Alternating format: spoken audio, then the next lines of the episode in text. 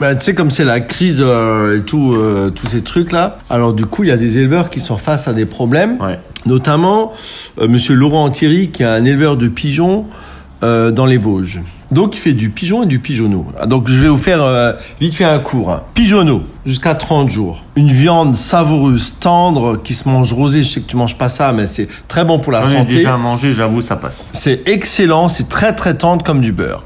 Au-delà de 30 jours, il mue. Hein, donc un, un- pigeonneau peut avoir jusqu'à 600-700 grammes. hein. mais il mue et la chair, elle est très dure, très ferme. Donc on peut plus le manger comme ça. Il faut le faire en terrine, en pâté, en civet, tout. Et donc je disais, ils, ils ont des problèmes parce qu'évidemment les restaurants sont fermés, il n'y a plus de débit.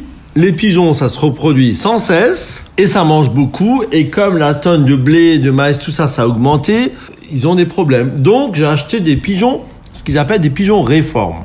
Donc des pigeons qui sont plus des pigeonneaux, donc dont la chair est dure. Donc je vais faire un civet de pigeons. Tout simple. Vous levez, donc ils sont entiers.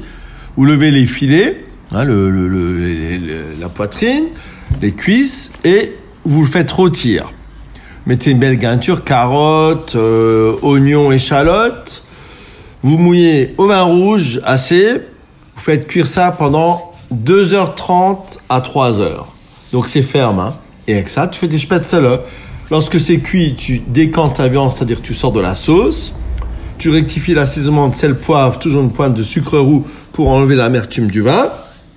Tu lies avec un petit roux et tu as ainsi un civet de pigeon.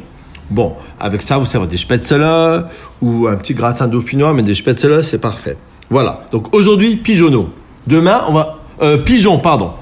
Aujourd'hui, pigeon. Demain, pigeonneau. Vous verrez la différence. Je vous embrasse. À demain.